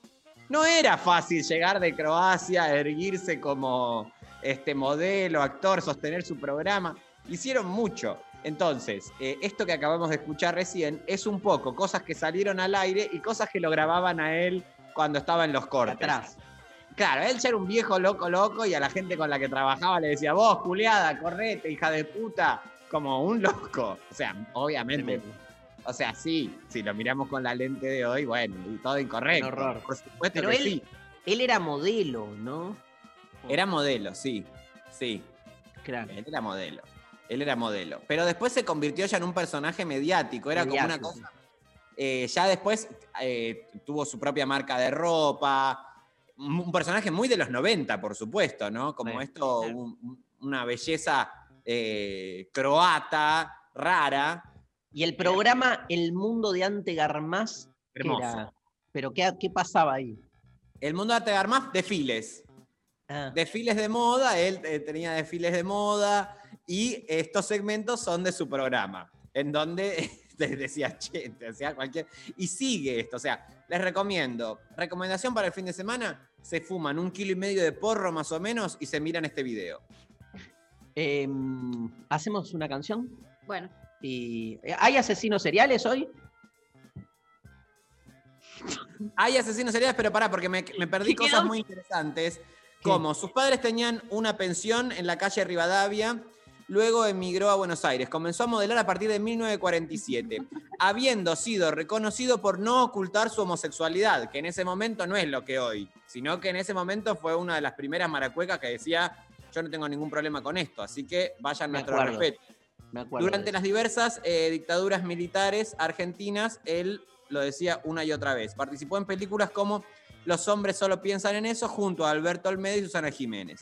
A mediados de los 60, eh, hizo desfilar con un tapado de piel a Amadeo Carrizo, emblema del arco de River Plate y de la selección argentina, lo que generó controversias.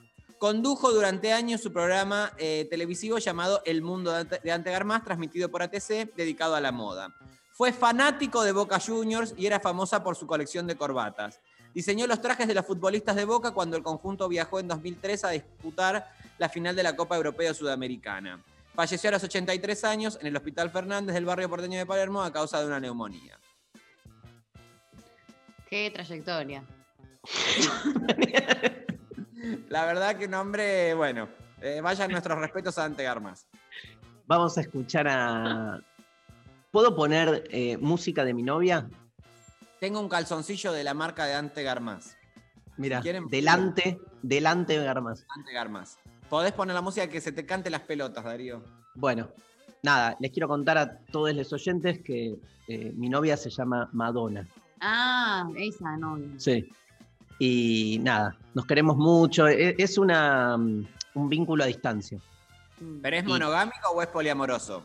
Es poliamoroso. Cada uno puede tener otras relaciones.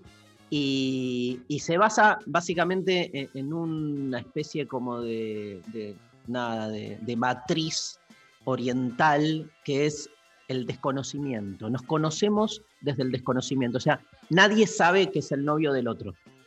Claro. Está bueno. Eso y bueno, y nunca funciona bárbaro, porque no hay, No hay conflicto. no hay conflicto. nada. Exacto, hay amor puro. Madonna y una de las canciones preferidas del mundo de Madonna, Like a Virgin.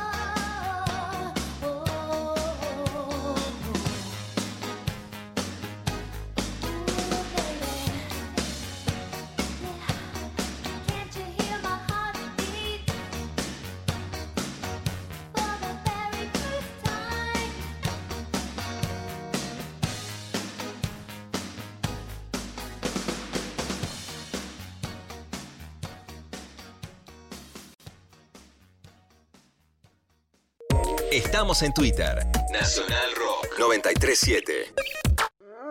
Ese aullido insistente. La mujer loba.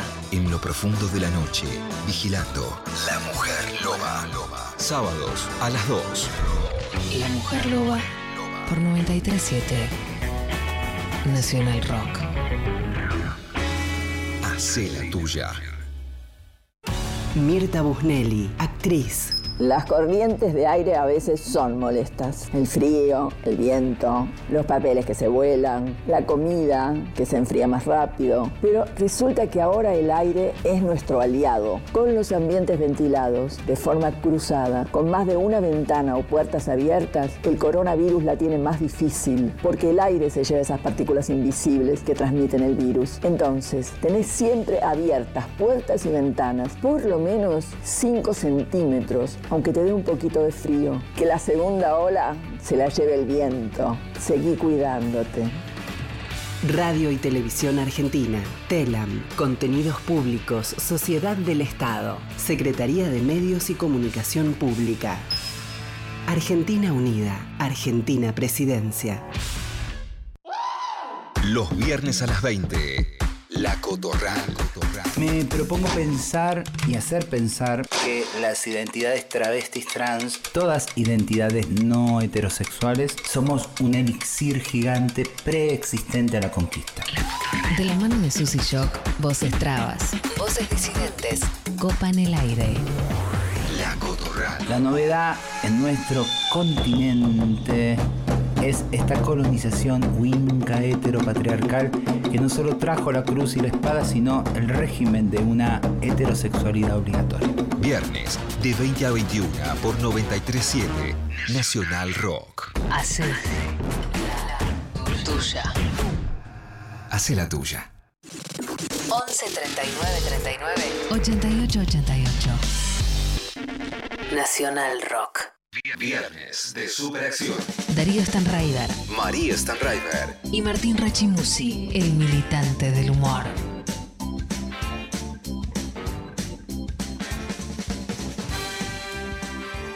El show del chiste. Eso. Bravo, Darío. El filósofo, clown filósofo. Bueno, mira, Filo clown.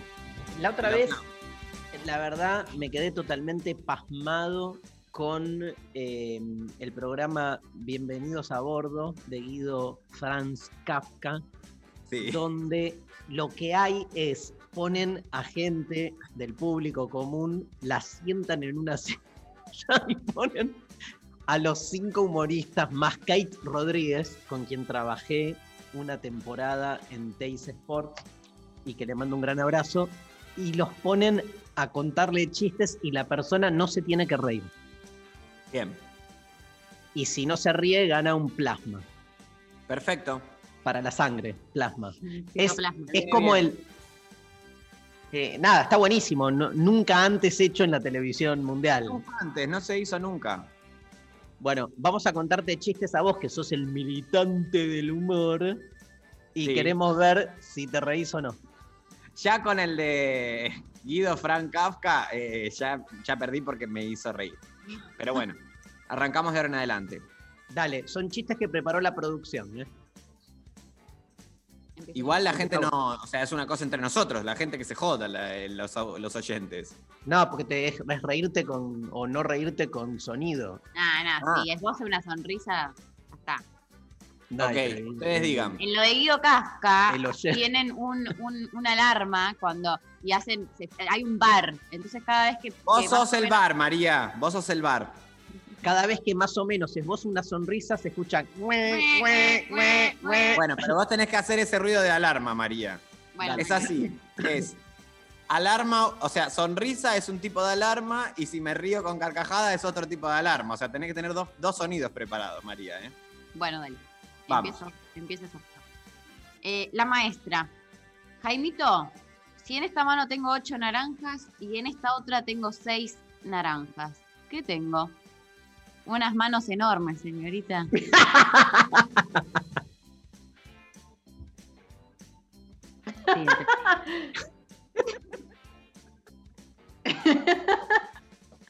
Es buenísimo.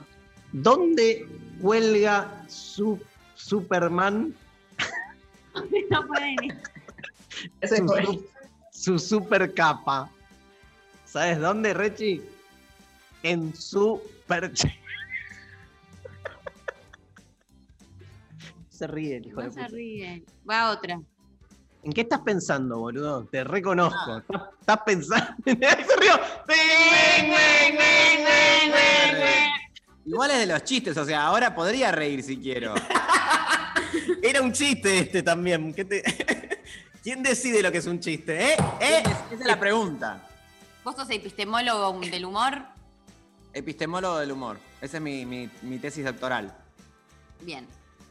Em, en una entrevista de trabajo, preguntan, ¿nivel de inglés? Alto. Bien. Traduzca mirar. Look. Perfecto. Úselo en una frase. Look, yo soy tu padre. Contratado. No, pero tenés que mirarnos, Martín, porque estás mirando oh, hay una película, boludo. O sea, no vale eso. Los estoy mirando a ustedes, Darío. ¿Me puedo sumar como reidora? Sí. Sí, obvio. ¿Qué le, qué le dice una iguana a su hermana gemela? Somos iguanitas. es re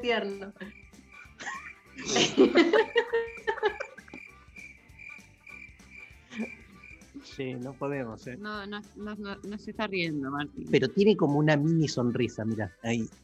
Creo que es la forma de su cara. en general. Es la forma de mi rostro. Ah, tiene cara de guasón, boludo, de, de payasito. ¿Qué coche usa Papá Noel? Un Renault. Tengo otro de. Tengo otro de Papá Noel.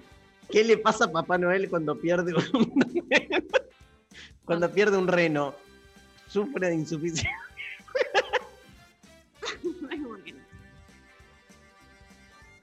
Uno más subido de tono hay que contarlo. Espera que busco chistes. ¿Cómo se llaman los chistes? Estaba la Verdes. monja, la el cura y. Chistes verdes. Ah, estás googleó chistes verdes. A ver, Sí, obvio. Espera. sin repetir y sin soplar. A partir de ahora, los mejores. Me los cobran, boludo, de los, de los mejores. Bueno, algo tiene que vivir el alacrán. Chistes verdes para adultos. no hay, de verdad. Bueno, vamos con. con... Con los que Puedes poner preparó. chistes negros, que es otra, otro color que da otras versiones.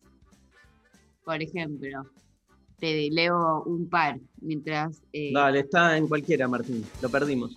Los estoy escuchando, chicos. Lo que pasa es que ustedes, como les voy ganando en el juego que propusieron, quieren enseguida cambiar las reglas, no, no sirve. Y asumir que es más, eh, o sea, es más fácil asumir que les estoy ganando. Ok. No, bueno. No lo queremos asumir acá. Em, papá, papá, ¿el corazón tiene piernas? No, hijo, ¿por qué? No, porque anoche oí que decías, abrí las piernas, corazón. Muy bueno. ¿Cuál es el café más peligroso del mundo? El expreso. Papá, ¿qué decía ahí? ¿Quién lo pasó ese? A ver. Dios, Dios, Dios. Papá, papá, ayer salí con mi nuevo novio mecánico y me dijo algo que no entiendo. Me dijo que tengo un lindo chasis y dos bellos amortiguadores, aparte de dos fabulosos paragolpes. El padre le contesta, dile a tu novio que si se que si abre el capó y mide el aceite del motor, le rompo el tubo de escape. Muy bueno. Es muy bueno. Ay, Martín, sos re aburrido. ¿No les gusta perder? Díganlo, chicos. Si no les gusta perder en el juego, digan. Mira, la verdad no nos gusta. Bueno, si quieren yo falseo, pero evidentemente he ganado el juego. Sofía, Maestra. vos como árbitra, o sea, ¿podés determinar que acabo de ganar? O sea, porque si no... No, pero hay que contar un par más, hay que contar un par más. Que no decaiga, chicos, vamos, vamos. No pierdan Vamos, vamos, vamos arriba. Igual sos un árbitra, la verdad, estás demasiado... Estoy leyendo, estoy, estoy leyendo, Martín, los chistes verdes en una página. No puedo contar ninguno por lo machistas, homofóbicos, Ay, no, o sea, no, no. Todo. no, no. boludo. Pero, y pero todos los otros que contaste, ¿qué pensaste que eran?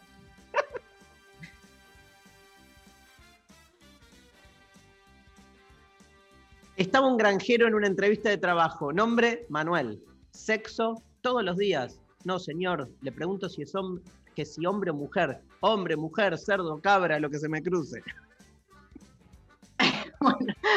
Un poco. No, la verdad que que ustedes estén usando el espacio de la radio pública para, este, con humor, decir las barbaridades más fuertes en donde se encripta eh, el patriarcado, la zoofilia, bueno, en fin, la verdad que me duele. Bueno, basta. Ganaste. ¡Eso! No les da alegría que yo gane, no les da Obvio alegría. que no, No. obvio que no, no, nadie quiere perder en la vida. Bueno, chicos, les gané. Somos les gané. aparte. Les gané. Te- ¿Querés que te lea un par de mensajes? No, quiero ir a. Quiero que Martín hable de- del asesino serial de hoy. Ah, Pará, escúchame, ¿no está Cristina hablando a todo esto? Sí, ahora. Todavía no, dice Lau. Está Moreno, que en una entrevista hoy dijo que el, el- el- el gobierno de Fernández es peor que el de Macri. Uh, ¿ya está en esa? Sí, Sí. ya saben eso. Ay, qué pena, porque era un. Buah. Em, ¿Escuchamos una canción? bueno. ¿O qué- Dale, ¿qué querés No, leer? bueno, hay, hay mensajes. Dale, lete, lete uno. El sentido de la vida es escuchar a Cristina en un rato, aguante el populismo, dice Daniel de Pacheco. Eh, el sentido de la vida es el porrín que acabo de fumar pos- post desayuno. Despidiendo este último viernes con ustedes a partir de la próxima semana, nueva rutina laboral, les amo. Bueno, muy bien. Llévate Bueno. la radio a la nueva rutina laboral. Y el porrín también. Sí, Rechi, le da sentido a mis viernes. te amo. Bueno, un montón. Eh, recién salido de vacunarme en Tucumán, tengo 24 y estoy que lloro de la emoción, qué sé yo. Estoy feliz de ser campeón de América y tener anticuerpos rusos, Hernán de Tucumán. Un gran abrazo, Hernán. Felicidades. Eh, acá, listo, ven que hay más gente que los, que los escucha en Costa Rica, ya podemos llenar un teatro para la gira del intempestivo acá. Dos, Muy bien. No, hay como dos, tres, creo. Ya, un montón. escuchame, Vamos. tres. eh, Para la entradas. comedia musical, cuando hagamos la comedia musical. Exacto, para la comedia musical. Em, ¿Qué más? Nos dicen también, les amo, me hacen reír muchísimo. A los 40 descubrí que, que solo había que vivir más y pensar menos. Me parece que es esto, ¿no? Disfrutar de estar vivo. Besos. Nos vamos a escuchar un poco de música. Man Ray con esta versión de Mañana Campestre se viene, asesinos seriales por lo intempestivo.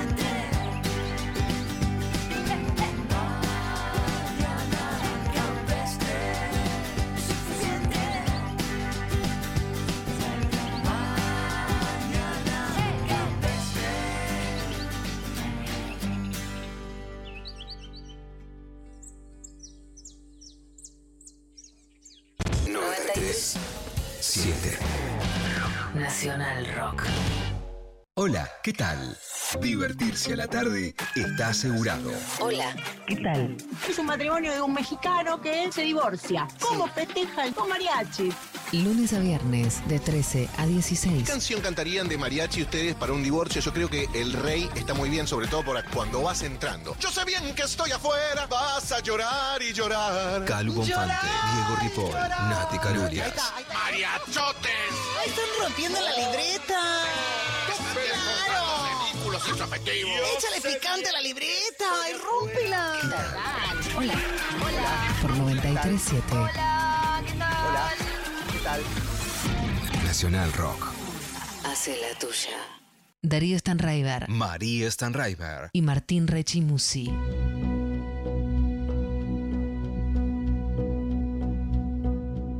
Hay asesinos seriales. Mateo Banks, asesino despiadado. El 19 de abril de 1922, en las afueras de la ciudad bonaerense de Azul, el hacendado de origen irlandés, Mateo Banks, fue considerado por la justicia como el autor de ocho asesinatos, seis familiares y dos peones. Condenado a reclusión perpetua, estuvo 27 años en el penal de Ushuaia. Descendiente de irlandeses, su padre había emigrado hacia la Argentina en 1862. Aquí se casó con una irlandesa y vivió primero en Chascomús y luego en Azul. Allí tuvieron siete hijos: María Ana, Dionisio, Miguel, Mateo, Pedro, Catalina y Brígida. La familia Banks adquirió prestigio en Azul, destacándose como inmigrantes triunfadores. Mateo era una figura importante dentro de su comunidad, de gran participación religiosa, siendo quien portaba el palio en las procesiones y el presidente de la Liga Popular Católica. Asimismo, era miembro del Consejo Escolar, socio del Jockey Club y de varias ligas de beneficencia, vicecónsul de Gran Bretaña y había representado a la marca de autos Studebaker en la provincia de Buenos Aires. Había contraído matrimonio con una mujer de sociedad, Máxima Gainza. Sus crímenes. Ocurrió el martes 18 de abril de 1922. En horas del mediodía, Banks, de 49 años de edad en ese momento, se encontraba en la estancia La Buena Suerte. Allí comenzó su raíz homicida. Primero disparó su rifle Winchester a su hermano, Dionisio Banks. La bala le atravesó la espalda y luego efectuó un segundo disparo para rematarlo. Se encontraba también Sara, hija de Dionisio, de 12 años de edad. La niña, asustada, intentó huir. Fue encontrada por Mateo Banks, quien le dio un culatazo en la cabeza y la arrojó desvanecida a una zanja donde le disparó dos tiros. Alrededor de las 8 de la noche llegó a la estancia Juan Gaitán, según otras fuentes, apellidado Ileascas, un peón que trabajaba allí. Banks lo asesinó de un disparo mientras Gaitán guardaba el sulky. Banks tomó el sulky y se dirigió a uno de los campos que le pertenecían, el Trébol, distante a 5 kilómetros. Allí se encontró con un peón llamado Claudio Loíza, a quien le dijo que lo acompañara a la buena suerte para atender a Dionisio, quien se hallaba enfermo. Partieron en Sulky y promediando el recorrido, Banks pidió a Loíza que bajara a buscar el rebenque. Una vez que Loíza bajó, le disparó un tiro en el cuello. Luego lo remató y escondió su cuerpo en un pajonal cercano. Regresó al Trébol, donde vivían sus hermanos, María Ana y Miguel, la esposa de este último, Juana Dillon, y las hijas del matrimonio, Cecilia y Anita, de 15 y 5 años respectivamente. Luego de la cena y cuando todos dormían, alrededor de las 11 de la noche, Banks despertó a su hermana y la convenció de ir a la buena suerte para asistir a Dionisio. Una vez que subió al sulky y luego de andar algunos kilómetros, paró el caballo y le disparó a María Ana. Arrojó el cadáver a la vera del camino y regresó. Golpeó la puerta de la habitación de Miguel y le pidió a Juana que le hiciera un té. Cuando Julia apareció, la asesinó de un disparo en el pecho. Miguel, quien estaba enfermo en cama, al oír el disparo, se incorporó. Mateo Banks lo mató de un disparo en el cuello. Entró en la habitación de Cecilia y también la asesinó. Luego tomó en sus brazos a Anita y a María Ercilia Gaitán, de cuatro años, hija del peón, y las llevó a un cuarto donde las encerró. Serían las únicas sobrevivientes. Durante la madrugada, Banks se dirigió a Azul, a la casa del doctor Rafael Márquez Tau. Le aseguró al mismo que los peones, Gaitán y Loíza, habían matado a toda su familia y lo habrían atacado y que en defensa propia los había tenido que matar. Luego de ir a la estancia, llamaron al comisario Luis Vidonde, quien realizó la investigación en la escena del crimen. El caso cobró notoriedad pública y se le dedicaron amplios espacios en diversos diarios de toda la provincia y la ciudad de Buenos Aires. La sociedad de Azul estaba conmocionada y miles de personas acompañaron los entierros de las víctimas. Se detuvo ahí mismo a Mateo Banks como principal sospechoso del crimen, pero el chacrero se aferraba a su versión. Luego de varios interrogatorios, las contradicciones en su relato vieron la luz.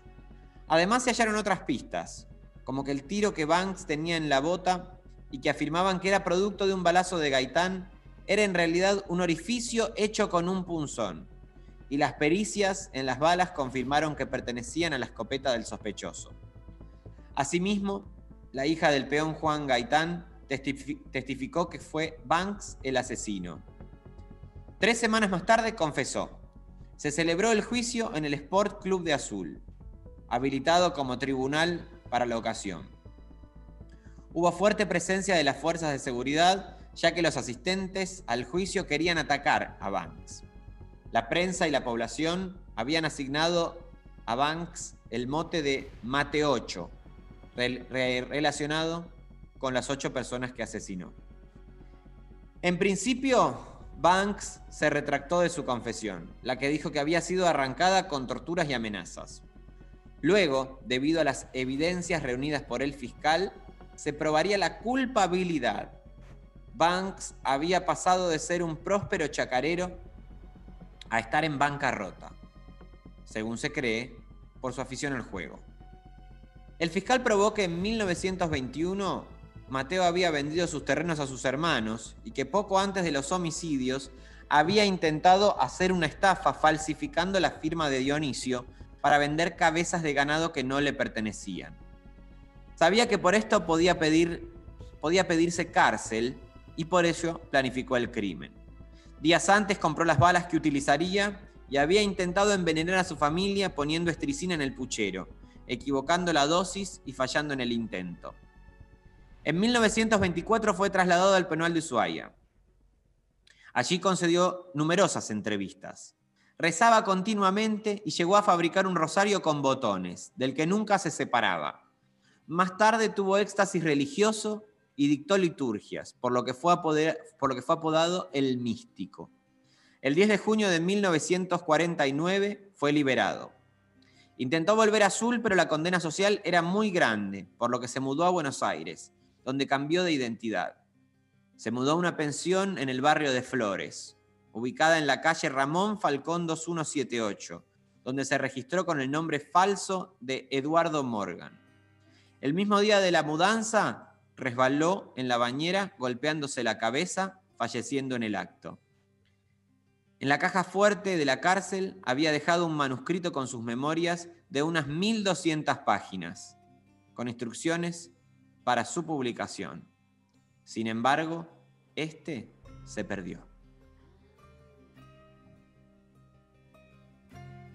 No, no, no. Te hago una pregunta. Final. ¿Por qué? ¿Por qué gustan tanto estas historias para vos? Bueno, porque creo que ahí aparece como eh, un extremo, o sea, que no nos queda tan lejos esto. Claro, que No parece algo, parece algo lejano, pero es algo absolutamente inminente, ¿no? Sí, es algo como que, eh, digo, aparece la pregunta, o sea, en, esto de que hablábamos hoy del sentido de la vida, obviamente de la muerte. Bueno, creo que hacerse cargo también de estas demencias es pensar la sociedad, ¿no? Mm. Sí, no pensarlo como border, sino pensar que todos somos de algún modo, estamos todos viviendo al borde, no el borde como algo este, tan lejano, sino el borde como algo que nos constituye también en, en lo que somos, ¿sí? de una. Es tremendo, boludo. Pero tiene un impacto, o sea, este, las historias, no sé, de- del mundo del espectáculo, del mundo de la política, del mundo de los deportes, tiene un montón de, cautiva un montón. Ahora, lo policial Es terrible. te pone en otro lado, ¿no? Eh, Les recomiendo una peli policial muy linda que vi estos días, una de 1993, se llama Funes, un gran amor. No sé si la recuerdan, la han visto. me suena. El caso, o sea, Moria, Nacha, Graciela Borges, Andrea del Mira. Boca, eh, Ah. eh, figuras, hay un italiano que no me acuerdo ahora el nombre, porque era un año que había mucha guita en el país, entonces contrataban figuras internacionales. Pienso que le sobra una escena nada más en donde se resuelve al final el crimen. Está disponible en YouTube, porque es una película ya vieja, pero la verdad, muy interesante. Una película con espesura. También se trata sobre. Creo que también tiene algo que ver con la tragedia, ¿no? Como que se sabe que, bueno, termina mal. Mm. Termina mal. eh, ¿Nos vamos? Quedamos abajo, chicos, vamos, eh, arriba. Qué arriba, arriba? vamos. Vamos que, ¡Arriba, arriba! vamos No que es viernes y hay bastantes lugares habilitados para que la gente vaya a hacer sus pelotudeces, se vaya a escabiar a lugares al aire libre, se puede salir a joder un poco, la gente vacunada, bueno, nos quedamos porque la verdad que da fiebre la vacuna. Entonces hay que irse a acostar. Lali Rombolá estuvo hoy en la coordinación de Aire, le mandamos un gran abrazo, buen fin de semana. Evangelina Díaz, un gran abrazo también. Este, el equipazo de eh, Lo Intempestivo, NASA y Josué estuvieron en la operación técnica, Sofi Cornell. ¿Qué- ¿Quién ganó el sorteo hoy, Sofi? Em, No, no, bueno, esto ya es. no, el sorteo lo ganó eh, el que dijo que el sentido de la vida es comer. Muy Bárbaro, se ve lo democrático de esto, ¿eh? Es lo que ¿Y se qué- le canta a las tetas en este ¿Qué momento. ganó? No, se, ga- se ganó un audio, un audio escucha de Martín eh, por teléfono, lo va a llamar a la noche para contarle una historia de asesino serial. Por noche. Pero a la Durante noche. 45 pero días. Pero de madrugada es el llamado, a las 3 de la mañana tiene que estar atenta la persona y Sí, sí. Rechi, está bueno Rechi, el premio. vendé eso, boludo, que te haces rico. Te haces Ay, rico en mal. tres segundos. Tipo llamados telefónicos personalizados. Martín Rechimusi te llama y, y, eh, vos podés elegir o que te cuente chistes o, cuento. o cuentos o, o cosas Ay, que te hagan explorar. Lo voy a desarrollar, ¿eh? Yo quiero mis regalías, perdóname, acá me están limpiando como loco. O sea, Sofía, vas a tener la tus regalías, vas a tener tus regalías. yo te produzco los llamados. ¿Cuánto Vamos. cobrás? Es, es como Carísimo. vender el cuerpo. Es lo mismo, es como vender el cuerpo. Carísimo. Y bueno, sí. Un número tira. 50 mil pesos. Cada llamada. mil pesos. Es el, El pack llamado. de una semana. No, pack Ah. una semana 40, eh, 50. ¿Quién tiene en el país 50 mil pesos? Nadie. Yo te pago 50 mil pesos para que estés una hora al teléfono tirándome como nada, conteniéndome, dándole sentido a mi vida. Lo Pero hago, vos no podés hablarle, vos no podés hablarle a él. O sea, vos solo podés Ah. escucharlo. Me encanta, Sofi. Por suerte te, te tengo produciéndome esto porque es bárbaro. Bueno, nos vamos hasta el lunes, que, buene- que viene full chicas, ¿no, Maru? Full pibas el lunes con Vero Lorca y eh, Lula Paker. Claro que sí. Y nos fuimos escuchando, obviamente, ¿qué cosa? ¿Qué te parece? Eh, nos vamos escuchando eh, un cover de Britney Spears por La Cosa Mostra Toxic. Hermoso. Nos vemos la semana que viene. Chau, chau, chau. Adiós.